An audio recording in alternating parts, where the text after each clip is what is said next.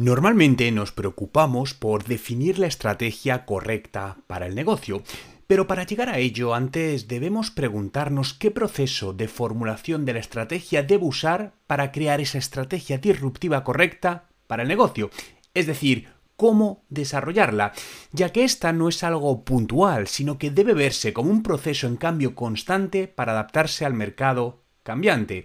Algo que pasa mucho es crear una empresa bajo un modelo de negocio determinado y aunque no funcione bien, seguir intentándolo en lugar de ser flexibles para cambiarlo totalmente y redirigir la estrategia. Es decir, ser capaces de ser rápidos en pasar de una estrategia pensada a una estrategia emergente. Y esa velocidad será clave en el éxito o no del negocio, estableciendo nuevos negocios disruptivos. Por lo que recuerda, la estrategia es siempre un proceso. La estrategia pensada la podemos definir como aquella que se ha creado en base a unos datos, a un fuerte análisis, un conocimiento del mercado, del segmento, mientras que la estrategia emergente es la que nace de un impulso, una innovación repentina, de personas que supuestamente no son las responsables de esa estrategia ni tienen que ver con ella. En muchos casos, de hecho, se empieza con la estrategia pensada. De ahí se pasa a la emergente, que es la que funciona, y ya sobre ella se crea de nuevo la pensada. Lo normal es que ambas estrategias convivan, pero siempre debe predominar una sobre otra. Normalmente las estrategias emergentes son las más disruptivas porque no están basadas en datos de mercado que están al alcance de tus competidores, sino que se basan en ideas y en el talento del equipo. Por lo que esto es una razón más para confirmar que no es tanto la idea o el producto, sino el equipo que hay alrededor de ello. El siguiente paso es hacer ver y entender esta estrategia a todo el equipo para que pueda alinearla con su actividad diaria y sus roles en la empresa, pero no de una manera tan procedimentada, sino de una manera más desorganizada en el sentido de confiar en el criterio de cada profesional de tu equipo en la materia en la que es buena, donde él irá viendo oportunidades que van apareciendo y decidiendo cómo tomar ventaja de ellas en la empresa. Por ello es importante la priorización de ideas y el uso de una metodología que he comentado en anteriores podcasts, que es el método ICE Score, porque debemos saber escoger las ideas correctas en el momento correcto. Uno de los grandes inconvenientes en el crecimiento de las compañías es que cuanto más grandes son, más se alejan de encontrar y aprovechar nuevas y pequeñas oportunidades, cuya suma hará algo más grande. Por ejemplo, para una compañía que factura 3 millones de euros al año, si se les presenta una oportunidad que les puede generar 500.000 dólares o 500.000 euros añadidos sería interesante, ya que es una sexta ABA parte de su facturación actual.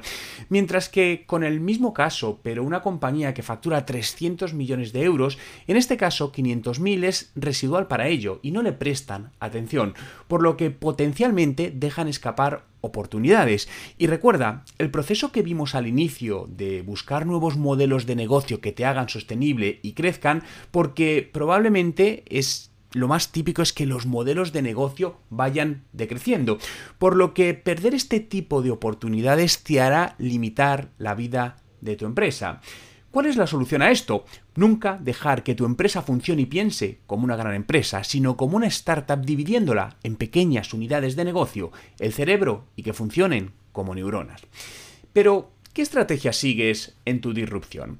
A la hora de asignar recursos para hacer crecer el negocio, ¿qué criterio o estrategia sigues? Uno que puedes hacer es sacar un listado de mayor a menor de los servicios o productos que ofreces según el margen de beneficio. Por otro lado, sacar las ventas de cada uno de ellos y su proyección futura y en base a esos datos asignar recursos según mayor margen de beneficio. Por lo tanto, en este caso, la asignación de recursos debe ser dirigida por los datos, es decir, por la fórmula de rentabilidad del negocio.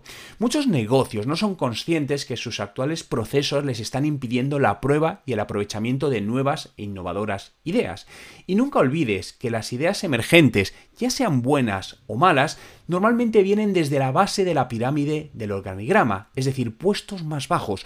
Por lo tanto, crear procesos que permitan aprovechar estas ideas debería ser una prioridad, ya que es crítico para el crecimiento del negocio. Esto sucede porque los puestos más cercas de la base de la pirámide son los que están tomando el pulso al mercado, a la competencia, al cliente. Hablamos de ingenieros, de personas de ventas, de marketing, de atención al cliente, departamentos técnicos, y son los que mejor entienden las necesidades de los clientes. Pero lo que sucede normalmente es que todas estas ideas emergentes desde la base de la pirámide, según intentan subir como si fuesen globos de helio, es que en el siguiente nivel donde están los mandos intermedios, lo frenan. Esto sucede en muchos casos por intereses personales o por pensamientos subjetivos o por miedos, ¿no? En lugar de tener procesos definidos para ver cuáles deben pasar al siguiente nivel de dirección para ser evaluados, estos mandos intermedios muchas veces pues impiden que fluyan esas ideas y realmente son ideas que merece la pena analizar y posiblemente implementar. Para la creación de estos procesos puedes hacerte preguntas como ¿cuál de estas ideas ayudará a la compañía a ganar más dinero? ¿Cuáles ayudarán a mejorar la experiencia del cliente? ¿Cuáles ayudarán a recortar gastos? ¿Cuáles ayudarán a la supervivencia del negocio en los próximos cinco años? Como decía Andy Groove, si quieres saber cuál es la, la estrategia de una compañía, no escuches lo que dice, simplemente miran lo que hace. Recuerda que si quieres más documentos, cursos, información para mejorar los resultados del negocio utilizando las nuevas tecnologías y el marketing digital, en mi web juanmerodio.com encontrarás todo lo que necesitas.